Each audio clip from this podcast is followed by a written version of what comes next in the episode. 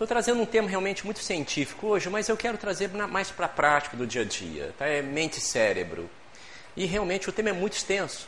Só para vocês terem uma ideia, os neurocientistas têm muito mais pergunta do que resposta sobre o item, porque é extremamente complexo a, o binômio mente-cérebro. É, existe ainda muitos mitos a respeito da questão do próprio entendimento do cérebro, do próprio entendimento do funcionamento da mente.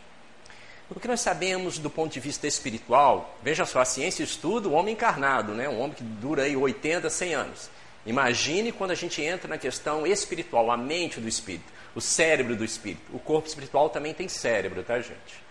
Então, o que nós sabemos é que o espírito, no momento que ele reencarna, ele vai imprimir no seu cérebro as suas necessidades evolutivas. Então, todos nós, quando reencarnamos, nós imprimimos no nosso corpo, no nosso cérebro, as nossas conquistas de outras vidas, como também os nossos desvios, as nossas mazelas de outras vidas levando a potencialidades cerebrais ou levando a alterações da, da, do funcionamento cerebral.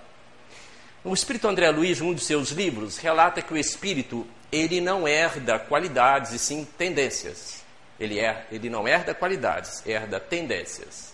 Então veja bem, se eu tenho realmente uma inteligência musical, não quer dizer realmente que eu vou realmente desenvolvê-la necessariamente nessa vida se eu não tiver um estímulo para isso eu, ou se eu não buscar os meios para desenvolvê-la. Então, muitos de nós temos potencialidades de outras vidas e até facilidades recebemos da genética dos nossos pais que ainda não estamos desenvolvendo totalmente a potencialidade delas ou não a desenvolvemos. Segundo o neuropsicólogo da Universidade de Harvard, chamado Dr. Howard Gardner, ele elaborou algo fantástico no início da década de 80, que é muito bem conhecido, que elaborou que o indivíduo tem basicamente sete tipos de inteligências, hoje atualmente nove tipos, e que todos têm pelo menos uma ou duas dessas inteligências. Como, por exemplo, a inteligência verbal, a inteligência musical, a inteligência corporal, sinestésica, interpessoal, etc. Então, ele diz, e os estudiosos dizem que a maioria de nós, muitas vezes, estamos exercendo um trabalho que a gente não desenvolve essas potencialidades que nós temos. Há muitos indivíduos que trabalham com algo ou com alguma coisa que eles não estão aplicando, desenvolvendo a inteligência que realmente eles têm. Existem testes psicológicos para desenvolver isso e para se descobrir isso. É algo até relativamente simples. Mas todos nós temos essas potencialidades que trazemos de outras vidas e que, de certa forma, também herdamos esses genes dos nossos pais, que facilitam ou dificultam a manifestação deste ou daquela potencialidade. Por exemplo, a inteligência verbal, só para ter um exemplo, é, isso é uma característica principalmente das nossas mulheres. A mulher fala 25 mil palavras em média, o homem fala 12 mil. Isso é uma característica intelectual da mulher, do sexo feminino, a capacidade de verbalizar. Vocês sabem que um homem, por exemplo, é mais introspectivo. Um homem chega em casa, liga a televisão, ele se lança no futebol, fica ali, pode a casa cair, ele não sai dali. É uma característica masculina.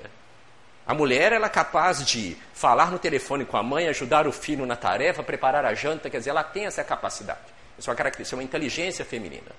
Existe a inteligência sinestésica ou corporal, típica dos atletas, dançarinos, a inteligência matemática, espacial, a inteligência interpessoal, uma característica muito típica dela, no nosso querido Chico. O que é inteligência interpessoal? Capacidade de se colocar na pele do outro, capacidade de conhecer o outro, capacidade de entender o que o outro está passando ou entendendo inteligência intrapessoal, a capacidade de se autoconhecer, de conhecer os seus objetivos internos e assim por diante. Essas inteligências, gente, o espírito traz de outras vidas, podendo ou não materializar no seu cérebro, e também pode ser desenvolvida ao longo do tempo. Existe uma coisa também comprovada cientificamente que está revolucionando a forma de ver a, a vida, é a chamada epigenética. O que é epigenética, gente? É que durante décadas e décadas, desde os descobrimentos das ciências, nós achamos que nós somos escravos da nossa genética. Existe uma coisa chamada fatalidade biológica. Ah, se eu tenho um gene para desenvolver um câncer, não tem jeito, eu vou desenvolver aquele câncer de qualquer jeito. Então, houve esse axioma, esse princípio ao longo da ciência, ao longo desses anos, ao longo desses, desses últimos 100 anos, que nós somos vítima da biologia. E a epigenética vem demonstrar justamente o contrário que a genética não determina, ela não leva uma fatalidade biológica, demonstrando que o Espiritismo vem falando, que o espírito é herdeiro de si mesmo. Então, o que é epigenética? É o controle da genética. Então, influências ambientais, nutricionais, pensamentos, eu posso ativar ou desligar alguns genes. E os cientistas dizem que essa alteração na estrutura do gene é transmissível a, a próximas gerações. Então, por exemplo, existem pesquisas falando o seguinte: apenas um exemplo, vocês entenderem o que é epigenética. Indivíduos que passaram por privação alimentar, passaram fome, descobriram que a geração próxima que eles tiveram, os filhos e os netos, tiveram problemas cardiovasculares. Então veja só, algo que eles adquiriram durante a vida conseguiu ser transmitido para outra geração. Isso também é do ponto de vista de potencialidades. Os pais podem transmitir para seus filhos potencialidades. Vejam, não qualidades, gente, mas potencialidades, como eu disse. Demonstrando o que André Luiz fala nos seus livros, como ele tem muito bem estudado as questões da genética. A epigenética, portanto, vem reforçar as teorias espirituais. Que o espírito herdeiro de si mesmo, ele não é vítima, não é escravo do fatalismo biológico. Ah, isso é, são meus genes, ah, isso é minha estrutura orgânica. Não. Nós temos condições de ligar ou desligar um gene, nós temos condições de fazer com que um gene passe a fazer uma releitura diferente e passe a produzir efeitos diferentes, positivos ou negativos. Eu posso ter uma tendência para o alcoolismo, não quer dizer que eu vá ser alcoólatra. Se eu continuar a beber, ter o hábito de beber constantemente, é grande chance que eu vá desenvolver o alcoolismo. Assim também são as potencialidades da vida, as inteligências. O espírito é capaz de imprimir isso no seu cérebro. Não dá mais, então, esse aspecto, eu sou vítima da biologia, eu sou vítima dos genes dos meus pais. Não. Nós temos a capacidade, ao longo da vida, de atenuar, desligar, ativar os genes. E são transmitidos para as próximas gerações. E o espírito, infelizmente, quando ele reencarna, nós reencarnamos, a gente vai imprimir no nosso cérebro as nossas, os nossos desvios morais, os nossos crimes, os nossos desequilíbrios mais diversos, na forma de desequilíbrios químicos cerebrais. Então, gente, as nossas fobias, as nossas ansiedades, depressão, o autismo, transtorno de aprendizado, a esquizofrenia, os quadros de demência, como Alzheimer, todos eles são heranças do próprio espírito. Eu vou colher aquilo que eu plantei em outras vidas, honesta mesmo. Isso vai imprimir no meu cérebro condições que vai propiciar uma dessas patologias. Existe um mito no meio espírita, e deixar isso bem claro, que as pessoas ainda acham que todos os processos psiquiátricos ou neuropsiquiátricos têm processo obsessivo por trás disso. Realmente, gente, os espíritos influenciam nas nossas vidas muito mais do que a gente imagina, como diz os espíritos Allan Kardec. Mas nós temos que ponderar um pouco. Os trabalhos realizados pelo Filomeno de Miranda nas suas obras Transtornos Psiquiátricos e Obsessivos, para quem quiser pesquisar, a, a outra obra dele recente chamada Transição Planetária, as experiências de um médium e psicólogo que eu respeito muito, o Dr. Vanderlei de Oliveira, em Belo Horizonte, nas suas obras mediúnicas e a nossa experiência também de quase 30 anos de mediunidade na área mediúnica, a gente observa que os chamados processos obsessivos, para falar a verdade, eles são mistos. Como assim? Eles são orgânicos e são espirituais. Ah, o indivíduo ficou depressivo porque é um processo obsessivo. Nem sempre, a maioria das vezes não. O indivíduo ele já tinha uma predisposição para gerar um quadro depressivo, maior ou menor. E vem o processo obsessivo sendo um gatilho para a depressão ou agravando o problema dele. É isso que nós vemos no dia a dia na maioria dos indivíduos, gente. Os processos obsessivos, portanto, são mistos. Orgânicos, o indivíduo já ia desenvolver aquela fobia, aquela ansiedade, aquela depressão, aquela esquizofrenia, aquele, aquela deficiência ou distúrbio de comportamento, e veio o processo obsessivo. Nós sabemos todos nós somos o reflexo dos nossos obsessores, e eles o nosso. Por que, que nós chamamos de obsessores, gente? É gente como a gente, que amou, que odiou, que continua vivendo plenamente. Então, eles refletem muito o que sentimos e pensamos. A Allan Kardec, no livro dos médios, ele estuda justamente a questão da obsessão. Ele fala uma frase perfeita, que é um axioma perfeito. Ele relata que as nossas imperfeições morais dão aso à ação dos espíritos inferiores. Essa expressão aso é incomum em português. O que significa aso? Significa risco. Então, as nossas imperfeições morais dão, nos oferecem risco à ação dos espíritos inferiores. Existe uma questão típica, típica do nosso processo evolutivo, gente. Nós somos aprendizes da vida. E vejam bem, guarda o que eu vou falar, não sou eu que estou falando, são os nossos amigos espirituais, os terapeutas espirituais. Uma característica do nosso processo evolutivo: todos nós somos vulneráveis. Guardem isso. Não tem como nós sermos 100% imunes a ação de qualquer espírito que seja, a qualquer situação invigilante que seja. Todos nós temos vulnerabilidades, ou psíquicas, ou morais, ou físicas. Isso faz parte do nosso contexto de espíritos que fazem parte da espécie humana. É o nosso processo evolutivo. Todos nós somos aprendizes, nós estamos em formação. Ninguém é que nasceu pronto. Quem nasce pronto é cadeira, é sapato, é lápis. Nós não nascemos pronto. Nós estamos em processo de construção. Isso é extremamente libertador e é extremamente, mas extremamente saudável para o nosso processo evolutivo. Ninguém aqui nasceu pai e mãe pronto, ninguém nasceu filho pronto. Nós estamos neste processo de autoaprendizado contínuo. Vamos cair quantas vezes forem necessário e levantar. Quem tem Jesus cai e levanta várias vezes. Quem não tem Jesus não consegue levantar. Então nós já temos nosso horizonte, nós já temos nossas referências. E sempre trabalhar com alto perdão, no sentido que nós somos aprendizes da vida. Estamos aprendendo a viver melhor, estamos saindo da espécie humana, que é transitória da face da terra, indo em direção a, a formações comportamentais mais saudáveis, e, e, é o nosso destino. O destino é a bem-aventurança. Portanto, o processo obsessivo, gente, não, não tem, do ponto de vista prático, não é necessário ficar diferenciando, não. Essa obsessão, o indivíduo está passando por esse problema psiquiátrico por causa de um quadro obsessivo.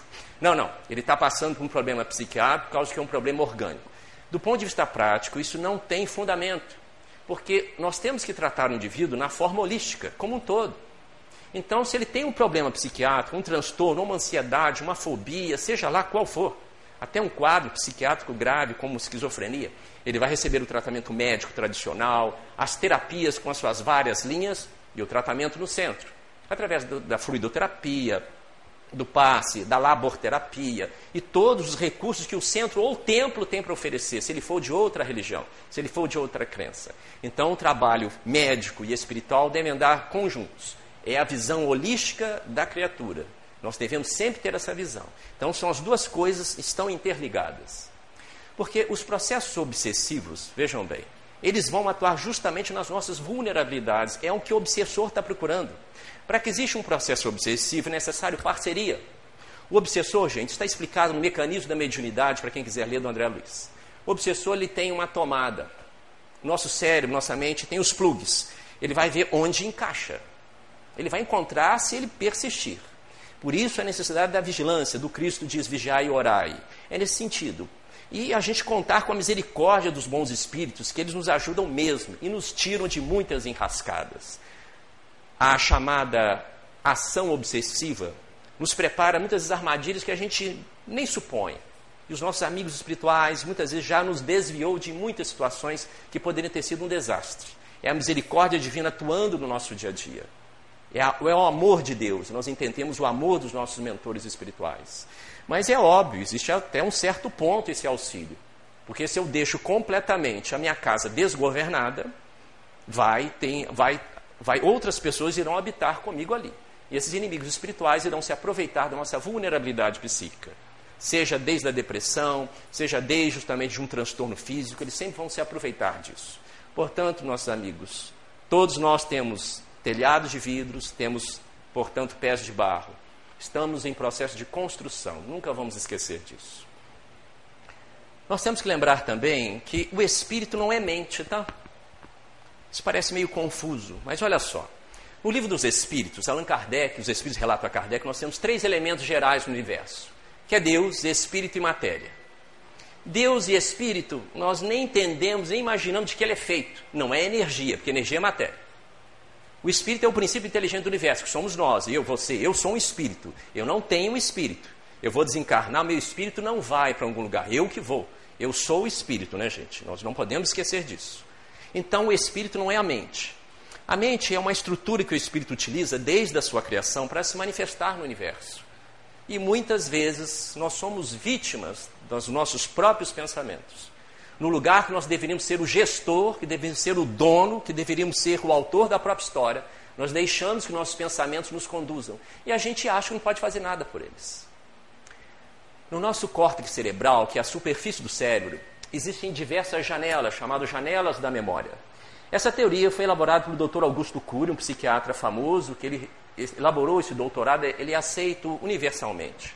E veio revolucionar o entendimento da mente, como ela funciona. Essas janelas da memória, elas se abrem diante de um estímulo, seja interno ou externo, uma lembrança, um cheiro, um gosto, um estresse, qualquer coisa, um som, uma palavra, abre automaticamente essas janelas. Essas janelas da memória, elas se abrem em questões de milésimos de segundos para interpretar aquele estímulo. Olha só que interessante, gente. Vocês estão entendendo cada palavra que eu estou falando, cada sílaba, e não estão tendo ideia como eu consigo fazer isso. Isso é automático, nós não temos consciência. As janelas da memória se abrem em questões de milésimos de segundos em cada palavra, cada sílaba que eu falo. Vocês não precisam parar para assim, o que significa a palavra não? O que significa a palavra para? Vocês não precisam ficar pensando consciente. A janela se abre automaticamente. Vocês vão entendendo cada coisa, cada palavra, cada verbo que estou falando. Isso que faz o homo sapiens, ser pensante. Essas, gente, são as chamadas janelas neutras. São, corresponde a 90% das janelas da nossa mente. Essas janelas neutras têm é, conteúdos do dia a dia, como por exemplo, conhecimentos acadêmicos, o número de telefone, o nome da minha rua, o nome dos meus filhos, o nome dos meus pais, é, o meu time de futebol, a lista de compras que eu fiz ontem. Quer dizer, a gente, mesmo que a gente esqueça, essas janelas da memória têm esses conteúdos neutros, 90%. Mas existem duas janelas da memória que são importantes para o nosso dia a dia e ela muitas vezes passam a nos comandar. É a janela killer e a janela light. A janela killer vem do nome assassino. Ela geralmente se abre nos nossos momentos de tensão, de estresse. E muitas vezes nós estamos condicionadas a elas. Eu bateu, levou. Você grita, eu grito. Você xinga, eu te xingo. É a reação automática. Em vez de sermos homo sapiens, a gente passa a ser homobios quase 24 horas por dia. Porque a gente está reagindo, não agindo. É um condicionamento de outras vidas. E essas janelas killers, nós muitas vezes estamos escravos delas. No lugar que devíamos ser o autor da própria história, nós deixamos ser governados por elas. A janela killer, gente, ela, quando ela se abre, ela tem conteúdo de fobia, medo, raiva, angústia, depressão, baixa estima. Então, diante de um estresse, de uma situação desafiadora ou preocupante, pode ser uma lembrança do passado, pode ser algo que nós estamos vivenciando agora, essa janela se abre. E o problema delas é que quando ela se abre, ela é capaz de sequestrar o eu, que é o self, é o espírito impedindo que a gente tenha acesso a outras janelas. Então, esse é o problema. Por isso que muitas vezes, no momento de estresse ou de preocupação, a gente só se vê naquele ciclo vicioso e entramos num curto-circuito cerebral, a gente não consegue sair daquilo. E poderíamos fazê-lo se atuarmos no momento certo e, através da disciplina, não deixarmos ser governados por esses pensamentos. Pensamentos, lembranças desagradáveis do passado, situação de estresse, como disse, a gente está sempre reagindo, gente, de forma de homem bios mesmo. Estamos condicionados a justamente a, a agir antes de pensar. Essa é a característica da janela killer. Mas devemos fabricar janelas light. O que é janela light? Janela light são janelas da memória que se abrem com conteúdo de paz, amor, colocar-se na pele do outro, pensar antes de agir, de altruísmo, de autoestima. Então, justamente, essas são as janelas light. As janelas que nós devemos fabricar na nossa mente. Os estudiosos dizem que nós devíamos fazer uma plataforma de janelas light. Porque diante de uma situação estresse, elas vão competir com a janela killer, evitando que a gente reaja. A gente vai. Eu vou. Eu vou ah, pode falar. Eu vou te atender. Vamos, vamos discutir isso. Mas a janela light, portanto, ela vem justamente tentar neutralizar a janela killer diante de nossas situações de estresse. É um assunto complexo, mas muito útil na prática do nosso dia a dia. Como fazer isso? É aplicar, gente, a técnica do DCD. Eles explicam muito bem isso. O que, que é isso? Vejam só, todos nós aqui no dia a dia, nós preocupamos com a nossa higiene corporal. Escovar os dentes, tomar banho. Vou realmente melhorar a minha asepsia de alguma forma. E a gente teria que fazer essa asepsia mental todos os dias. Porque nós somos vítimas justamente das nossas próprias nos nossos filmes de terror que nós fabricamos. A janela killer, quando ela se abre, ela tenta fixar a gente nas lembranças negativas, nas ideias que irão acontecer, que supostamente irão acontecer, e fico, ficamos em, nesse ciclo vicioso. Portanto, a janela light ela tem a capacidade, se for fabricada com o tempo, de competir com a janela killer. Quando a janela killer ela surge para nós diante de um estresse, segundo estudiosos, nós temos cinco segundos para contestá-la. Cinco contestar-lhe o seguinte: não é negá-la. A gente não deve negar ou combater uma ideia negativa. Não combata. Não enfrente ela. Isso, não, não faça isso. Não fique negando isso. Aceite, ela vai vir. Mas tente aplicar a técnica de DCD. Uma técnica simples. Duvidar, criticar e determinar. O que é duvidar? É justamente duvidar daquele pensamento. É criticá-lo. Gente, o pensamento é real ou virtual? O que vocês acham? Um pensamento é real ou virtual? Real, o que, que vocês acham? Se fala... hum. Quem falou que é real complicou a vida, quem falou que é virtual complicou mais ainda. Gente, veja bem, o pensamento ele é virtual, ele não é real. No seu início ele não é. Vocês já viram a, a obra da Mona Lisa? Linda, né? Aquele quadro. Muito bonito. Você vê assim, é uma mulher. Poxa, é uma mulher. Dá vontade de ir lá, de cumprimentar, de beijar, de conversar com ela. Mas não é uma mulher. Aquilo realmente é um conjunto justamente de tintas, de impregnações de tinta, que deu uma forma a uma mulher. Eu posso gritar com ela, eu posso bater nela, beijar ela, mas ela não vai me responder. Vejam só, quando nós estamos assistindo um filme, na televisão ou mesmo no cinema, os fótons estão batendo aqui na tela, estão justamente formando uma imagem. Então, esses fótons formando aquela imagem parece real, mas não é, é virtual. Como essa figura é virtual, ela não é real. E nós achamos, você falou, Carlos, isso é uma coisa óbvia. É, mas a, o pensamento é óbvio. Nós compramos uma, uma visão atravessada, uma ofensa. Nós compramos uma preocupação e mantemos ela, achamos que aquilo é real. Nós estamos pensando naquilo. E estamos pensando. E, e começamos a fabricar lá na frente coisas que jamais vão acontecer. Então, justamente, nós somos capazes, infelizmente, de deixarmos sermos é, envolvidos por essa janela killer nesse sentido, porque nós não temos o hábito justamente de duvidar delas, achamos que elas são reais, que elas estão acontecendo naquele momento. Então, esse óbvio nós esquecemos nesses momentos. Então, gente, o pensamento ele é virtual, ele não é real, aqui não está acontecendo. Se o pensamento não fosse virtual, a gente não poderia pensar no passado e no futuro, porque eles não estão acontecendo. Então, o pensamento é virtual. Então, quando surgir a janela killer, duvidar delas, antes de cinco segundos. Eu duvido que você seja capaz de tirar o meu sossego. Você é virtual, você não é real. Você fica aí, pode fazer o que você quiser. Eu vou prosseguir minha vida, vou fazer o que eu tenho que fazer. Fazer isso todas as vezes, como se fosse um advogado defendendo o seu cliente. Eu duvido da sua capacidade. Você não tem capacidade, fica aí, faça o que quiser. E eu determino ser feliz, eu determino escolher o que eu tenho que pensar. Fazer isso, gente, 24 horas por dia. Isso é uma técnica para a gente tentar justamente melhorar o funcionamento da nossa mente e não deixarmos ser escravos da janela killer. Que ela abre 24 horas. É a conta que eu tenho que pagar, meu filho vai ficar doente, vou ficar desempregado. Aí eu tive um aborrecimento ontem, estou muito magoado com fulano. E vai. E vai. E vai. Ela acaba dominando a gente.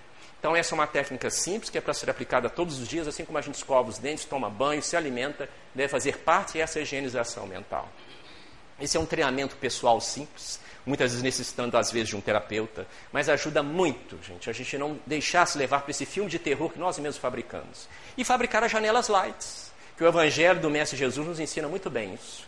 Desde os trabalhos que fazemos em prol do próximo centro, até o nosso dia a dia, saber escolher mais as nossas leituras, os locais que frequentamos, os programas que vemos, trazendo coisas realmente positivas, mudando a nossa forma de ver. Então, muitas vezes, o eu, o espírito, o self, que é a nossa consciência crítica, fica na plateia de forma passiva, vendo os pensamentos passarem. Nós temos que ser o piloto da própria existência, o autor da própria história e comandar a nossa mente. Não é fácil, mas é uma característica do homem espiritualis, do homem virtuoso que a gente está tentando exercitar. Não podemos mais viver dos automatismos, do homem bios. Contestar justamente quando uma, um pensamento ele está começando a nos levar à perturbação. Devemos questioná-lo quantas vezes forem necessárias e determinar que somos realmente livres. O espírito é livre, uma das características principais da doutrina espírita, gente. É o livre-arbítrio. Pessoalmente, uma das questões mais lindas que eu acho na doutrina espírita. O espírito herdeiro de si mesmo, nós temos a livre opção de fazer o que quiser na nossa vida. Eu costumo dizer, gente, eu posso sair daqui e assaltar um banco agora. Meus mentores espirituais, eles vão até me ajudar a falar assim, me intuir, não faça isso. Mas ele não pode chegar na porta e fazer isso. Ó. Não, senão não existe processo evolutivo. Então é uma característica linda da doutrina espírita. Nós somos espíritos livres. Nosso livre-arbítrio realmente é como elástico. Ele vai até certo ponto, mas vai.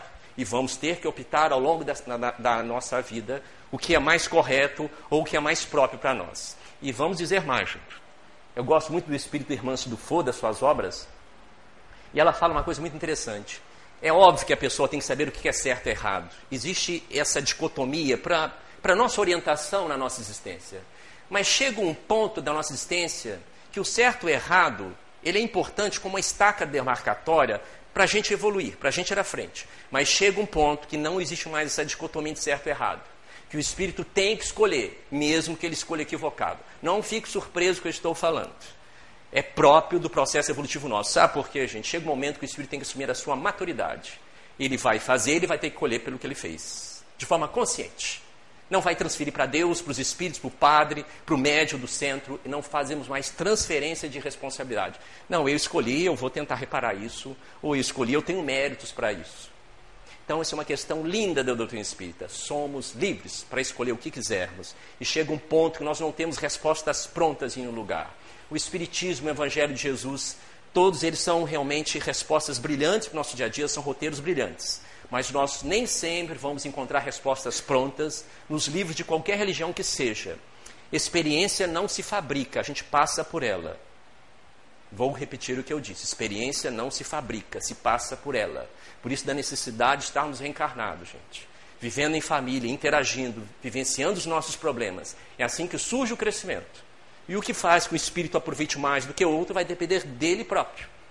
Que muitos de nós reagimos como homem bios, né? É o animal, que diante de uma situação de estresse, o que o animal faz? Ou ele luta, ou ele foge. É a fuga-luta. É o momento, o cortisol, a adrenalina. É o que acontece. Você me xinga, eu te xingo, a gente briga, ou eu vou embora e acabou. Não soluciono nada. Então é outra proposta. A proposta de não reagir, mas de agir. De pensar antes de agir. Essa é uma proposta da própria doutrina espírita. Essas teorias que eu estou falando da inteligência multifocal das janelas, ela vem perfeitamente se encaixar nos conhecimentos da doutrina espírita, nos ajudando a compreender uma coisa que Allan Kardec estudou muito bem, que é justamente o autoconhecimento. Por mais que a criatura queira, seja, queira ser feliz, ela será impossível conseguir esse êxito se não começar a se autoconhecer.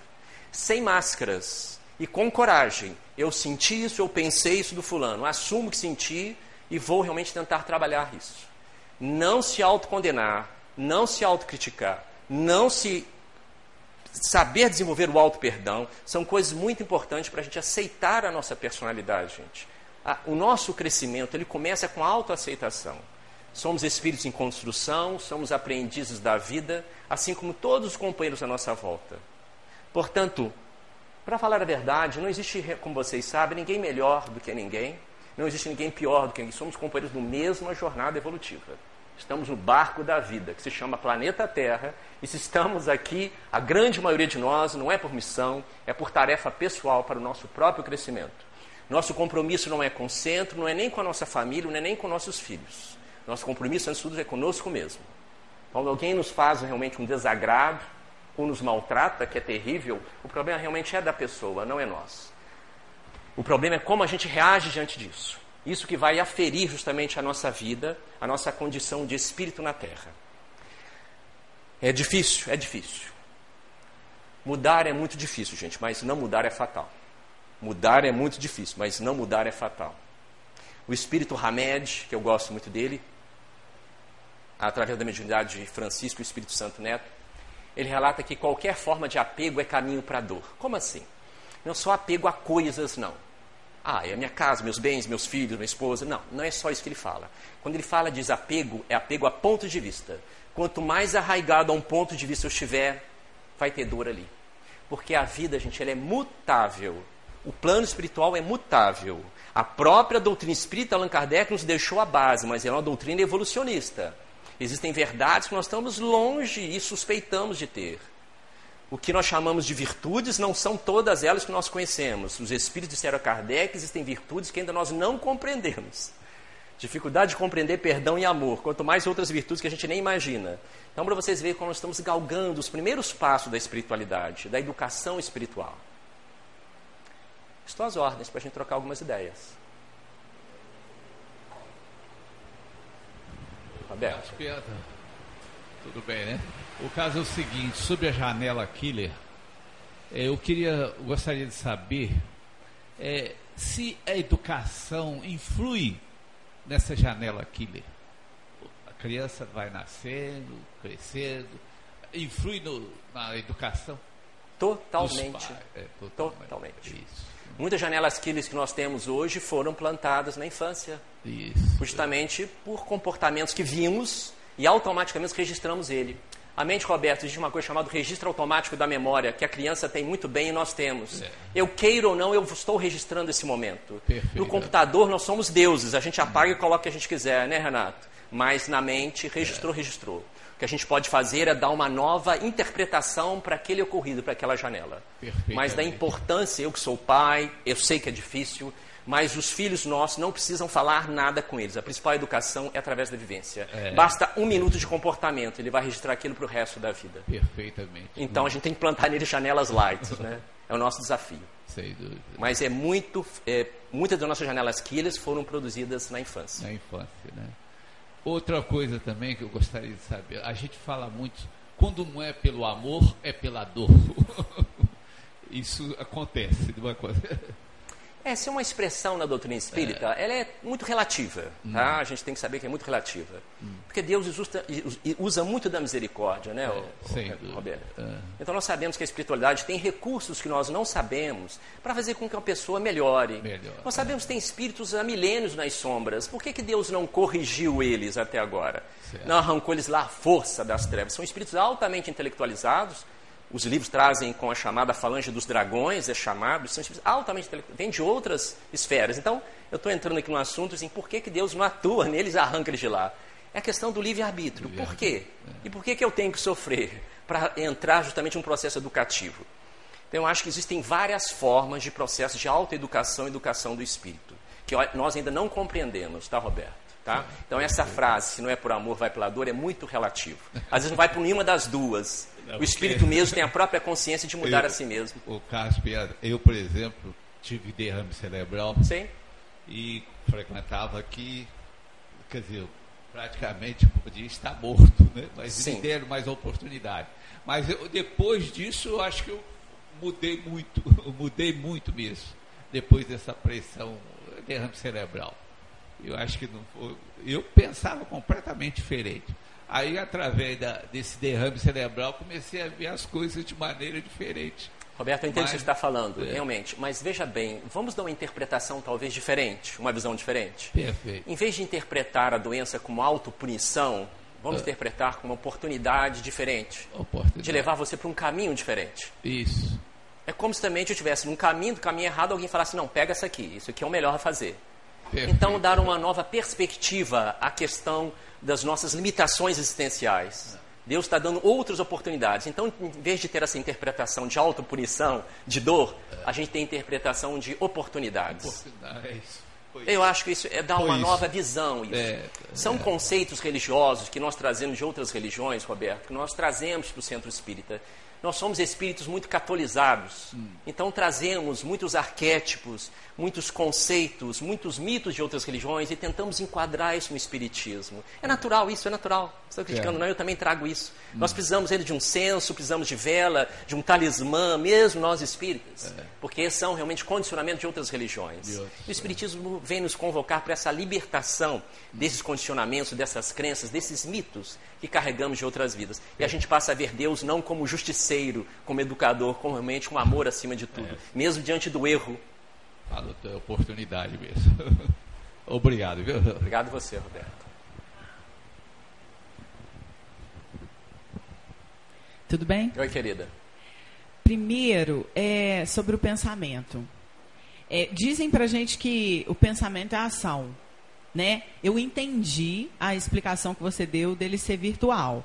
É porque o ansioso, por exemplo, ele já concretiza na mente o que o que aquele pensamento que provavelmente vem dessa janela uhum. killer tá jogando o dia inteiro, né? Olha, você vai pegar dengue, você vai pegar dengue, você vai pegar dengue. E aí, é, é, eu, eu, eu queria saber em que questão que o pensamento é real. É nessa questão? Ou pensamento, o pensamento nunca é ação? O pensamento é ação, ele vai produzir ação, mas ele é virtual. Agora o sentimento é real. Ah. O pensamento produz o sentimento. Os cientistas falam isso. Então eu tenho cinco segundos para evitar que a janela killer tome conta de mim. Cinco segundos, é muito Se rápido. Se ela vai embora, já vai o sentimento, aí a angústia, eu vou morrer, vai acontecer e acabou. Aí o sentimento é real. Você chegar perto de uma mãe que perdeu um filho, que está triste, e falar assim, não, você é virtual. Não, não pode isso. Ela está vivendo aquilo. Eu falar para uma pessoa que eu gosto muito, eu te amo. Isso é real, eu estou sentindo aquilo. Mas o pensamento é virtual, ele está na origem desses sentimentos. Entendi. Muita gente fala assim, ah, eu não estava pensando nada e senti aquilo. É porque é muito rápido. é muito automático. Nós não temos consciência dos pensamentos que vêm do subconsciente e nos leva a certos sentimentos. É muito automático, entendeu? E a ansiedade tem a ver com essas janelas, Carlos? Com certeza, com certeza. Porque a mente do ansioso, ela não para. É, eu, por exemplo, durmo pensando. Eu acordo à noite no meio de um pensamento. E geralmente esse pensamento não é light. Sim, não é tranquilo. Claro. É um pensamento assim: você tem que fazer tal coisa amanhã, não vai dar tempo. É você esqueceu de tal coisa. E isso é angustiante, né? É muito difícil controlar. Depressão e ansiedade é o mal do século, com certeza, gente. É a doença no momento, é o que todos vivenciam. O Instituto de Pesquisa Nacional da Universidade de Michigan relata que a cada duas pessoas, uma vai desenvolver um transtorno psiquiátrico nos próximos anos. A Quer dizer, se não for eu, é você. Se não for nós dois, vai ser o companheiro que está do seu lado. Quer dizer, realmente, a chance é muito alta de desenvolver algum transtorno. Então, nós temos recursos, principalmente dentro do centro espírita, para nos ajudar a trabalhar isso. E procurar um terapeuta, com certeza, quando achar que estamos perdendo o controle desse, desse barco da mente. Porque ele vai nos ajudar nessa questão Com das janelas. E cá entre nós, eu estou em casa, eu posso falar isso, nós espíritas ainda temos muito preconceito em questão de buscar um terapeuta, um psicanalista, várias correntes de terapeutas. Gente, eu falo, se eu tiver dor de dente, vou procurar um dentista. Se eu tiver um problema de encanamento em casa, vou procurar um encanador. Se eu tiver um problema com a justiça, vou procurar um advogado. Se eu tenho um problema com a minha psique, eu vou procurar quem? O deputado, o prefeito. Não, eu vou procurar um psicólogo, um psiquiatra, um psicanalista, um médico da sua confiança, seja lá o que for. Então ajuda demais. Existem várias correntes hoje. Hoje existe o coaching, existe a filosofia clínica, quem não gosta de psicanálise. Mas procure um profissional, peçam ajuda. Peçam ajuda. Isso é uma característica nossa. Nós temos uma vulnerabilidade. Eu sou vulnerável, todos. Por mais que uma pessoa tenha doutorado, PhD, tenha muita saúde, se sinta bambambam bam, bam na área dele, ele tem sua vulnerabilidade psíquica. Tenham, creiam nisso. Nós estamos, somos espíritos em construção. Por isso que essas ansiedades, todos nós temos mais ou menos, os quadros depressivos, todos nós temos. É a nossa vulnerabilidade. Então, peça socorro, peça ajuda. E a técnica DCD é uma questão, parece simples, mas ela deve ser colocada em prática. Quando aquelas janelas começarem, mas fazer isso várias vezes ao dia. Como é que é o DCD mesmo? Duvidar e criticar dos primeiros pensamentos. Duvidar. Conversar com eles eu duvido que você seja capaz de fazer isso comigo. Você é apenas virtual, você não é real. Pode ficar e fazer o que você quiser. Eu vou fazer o que eu tenho que fazer. Você vai me acompanhar? Se quiser, me acompanha. Você está conversando com ele. Um dos momentos de maior consciência é quando a gente está conversando conosco mesmo. Os psiquiatras falam que quando você vê um esquizofrênico na rua, um louco falando sozinho, é o único momento de lucidez que ele está tendo. Porque ele está conversando consigo mesmo. E a gente precisava fazer isso mais vezes. Isso vem reforçar o que os Espíritos dizem sobre o autoconhecimento. A gente acha isso bobeira, bobagem. Eu estou ficando louco, vou conversar comigo. Converse com você. Chame você do lado, sente com você. Tem gente que precisa de uma terapia, de um terapeuta para fazer isso. Tem muitas barreiras. Então, por isso, peça ajuda. Ansiedade e depressão, Carol, realmente é praticamente uma pandemia planetária, tanto de espíritos encarnados quanto desencarnados. No plano espiritual, os livros estão trazendo que existem enfermarias vastas no plano espiritual que recebem depressivos e ansiosos. Espíritas e não espíritas, católicos e não católicos, médiums, padres, todos eles sendo amparados por mãos amigáveis. Porque realmente vivenciamos isso na, no planeta Terra e, e acabou justamente nos limitando em muitas situações e provocando situações muito desagradáveis, porque deixamos nos levar pela questão da depressão e ansiedade. Ok, agora eu tenho uma outra sobre hum, as janelas também. É, elas diminuem ao longo dos exercícios que a gente faz? Não, a janela não desaparece, segundo os pesquisadores. Elas, você pode aumentar a janela light, em que elas vão tomar conta da janela killer. É como se você tivesse justamente uma erva daninha e que estivesse começando a plantar novas plantas que irão abafar a erva daninha. Uma explicação grosseira. Mas as janelas não desaparecem, nunca mais. Elas sempre estarão ali. Você vai produzir novas janelas o que conforme essa teoria está de acordo com a doutrina espírita. O espírito não perde nunca de nenhum de seus conhecimentos. Toda a experiência da nossa vida fica arquivada nos tecidos sutis do perispírito. Nada se apaga, nada se apaga. Mas o espírito passa a ter uma leitura diferente daqueles acontecimentos. O que para nós hoje parece um desgosto, uma tragédia, daqui a algum tempo a gente vai ver aquilo realmente como, a, como os adultos veem algumas situações da infância. Muito mais tranquilidade com aquilo, com aprendizado. Então as janelas não se apagam. Tá? A gente vai produzir novas janelas. Obrigada. É, bom dia, Carlos. Bom dia, querida. É, exercitar, permanecer, estar mais presente no presente, pode evitar que a gente abra tantas janelas. Com certeza. E outra técnica, muito bem que colocado. Eu acho que é, é eu estava refletindo aqui na hora que ela falou. Com né? certeza. É, preventivamente é melhor evitar que produza-se do que, como elas não vão desaparecer, melhor preventi é, ser preventivo. Né? É, quem começou a fazer isso foi um terapeuta dois mil anos atrás, chamado Jesus. A cada dia basta o seu mal, a cada dia basta seus cuidados, né? Então ele já, não vos preocupeis com o dia de amanhã, né? O mestre já falava isso. Então, gente, tem técnicas psicológicas só para fazer isso, tá? Nós vivenciamos, toda vez eu estou aqui, mas eu estou pensando no meu passado, com nostalgia dele, ou justamente magoado pelo que aconteceu, ou estamos vivendo antecipadamente o futuro. Então a gente nunca está no presente. Isso é uma característica nossa, do nosso estado de homem do dia a dia, da nossa correria. Sempre vendo o passado, vendo o futuro. Então a gente nunca está no momento presente. Então o mais importante é ver o agora, exercitar isso mesmo. Onde é que eu estou? Eu estou sentado aqui agora, estou assistindo meu corpo aqui. Não, eu não vou pensar no problema que eu tenho que fazer amanhã. Não vou, eu não vou entrar nisso. Eu estou fazendo isso agora, estou assistindo a palestra, eu vou ficar aqui. O mundo pode cair lá fora. Isso é um exercício para o dia a dia. Isso realmente é uma conquista muito importante, muito saudável. Isso dá, traz uma sanidade mental para a criatura que consegue fazer isso. Está focado no momento. Eu estou lavando louça? Eu estou lavando louça. Eu estou justamente assistindo o filme, eu vou assistir o filme. Eu estou escrevendo, eu estou digitando, eu vou fazer aquilo. Eu estou vestindo roupa, tomando banho, eu vou fazer aquilo. A filosofia oriental já falava sobre isso, né? Nós vivemos muito o passado o futuro e esquecemos do agora. Mas isso é uma das questões sine qua non também para a sanidade mental. É, tem um vício mesmo, né, nos nossos tempos. Porque eu estou pensando sobre tudo isso que você está falando. E hoje em dia, por exemplo, no mercado de trabalho, é valorizada aquela pessoa que tem a capacidade de fazer várias coisas ao mesmo tempo.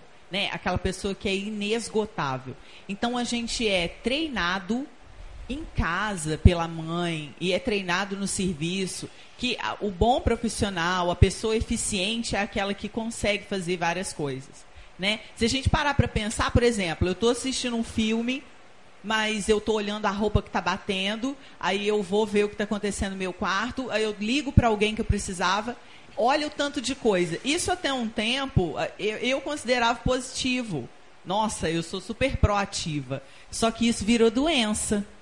Né? Porque hum. você não consegue realmente se concentrar. Não, isso não é proatividade, chama déficit de atenção mesmo. A gente já entra no nível de déficit de atenção. A gente fica muito disperso. Você não consegue focar. E isso não é proatividade. Isso não é uma habilidade, como o americano chama de skills. Não, não é. Isso realmente é um déficit de atenção. Por ansiedade, ou mesmo por depressão, ou justamente por estresse. A pessoa não consegue focar. Uma coisa que eu pego demais no consultório onde a gente trabalha. Aquele paciente jovem, não é idoso, que está num quadro de estresse e está queixando de problema de memória. Ele não tem problema de memória, ele não consegue focar no que está fazendo, justamente porque está sempre a mil a cabeça. Ele está vivenciando mil coisas ao mesmo tempo. Então, a empresa quer alguém que saiba focar e dê resultado. Entendeu? Ótimo.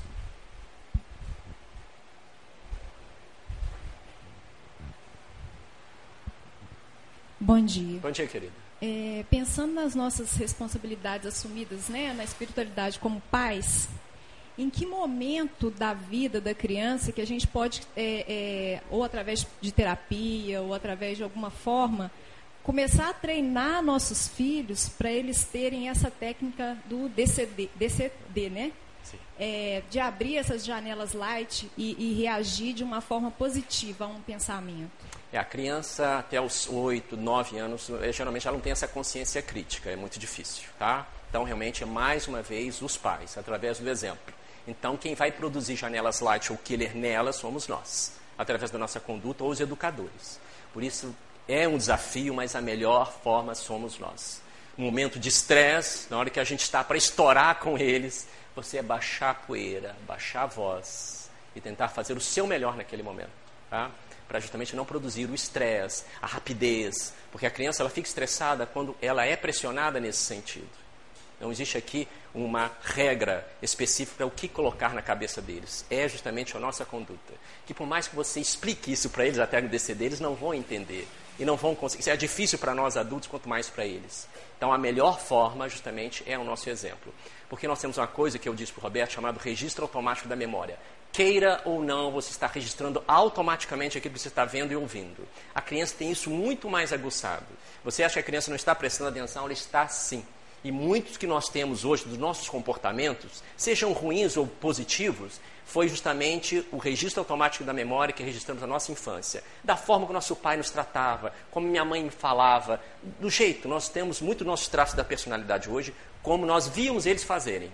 Eles não precisavam falar nada. Então, a melhor forma de produzir janela killer ou janela light nos nossos filhos é através do nosso comportamento. O exemplo, né? É, não tem como sair disso. A psicologia faz isso direto. Por mais que a gente tenta fazer. Eu tenho filhos. Por mais que você tenha que fazer um discurso para eles, explicar direitinho, não dá. Eles vão registrar, é o nosso comportamento. Muitas vezes meus filhos já me pegaram em momento de estresse, e pega mesmo, não tem como. A gente tenta consertar, explicar para eles, mas é o exemplo que vai ficar. Obrigada.